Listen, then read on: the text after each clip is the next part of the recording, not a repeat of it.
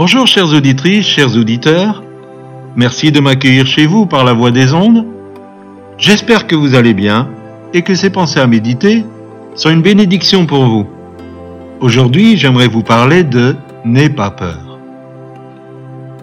Nous prenons l'évangile de Matthieu au chapitre 8, le verset 26. Jésus leur répondit, Pourquoi avez-vous peur? Comme votre confiance est faible. Sur l'ordre de Jésus, les disciples traversaient le lac de Galilée. Les tempêtes soudaines sont fréquentes dans cette région, et les disciples étaient habitués, du moins pour certains d'entre eux, à ces circonstances, mais cette tempête-là n'était pas naturelle. Cependant, Jésus dormait paisiblement dans la barque. J'aimerais lancer quelques petites pistes de méditation. Premièrement, les disciples sont dans la volonté de Dieu. Ils font ce que Jésus demande.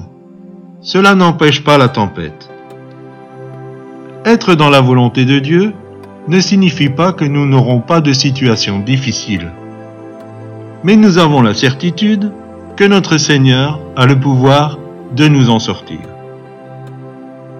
Deuxièmement, toute notre sagesse, notre connaissance, notre expérience, notre savoir-faire ne peuvent nous aider dans les situations surnaturelles.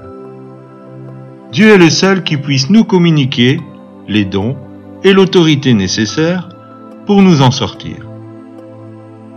Enfin, nous aurons toujours l'impression que le Seigneur dort, ou qu'il n'écoute pas, ou encore qu'il ne s'intéresse pas à nous tant que nous nous débattrons par nous-mêmes. D'un seul mot, le Seigneur peut changer la situation, ta situation, même si elle est désespérée à vue humaine. N'aie pas peur et fais-lui confiance.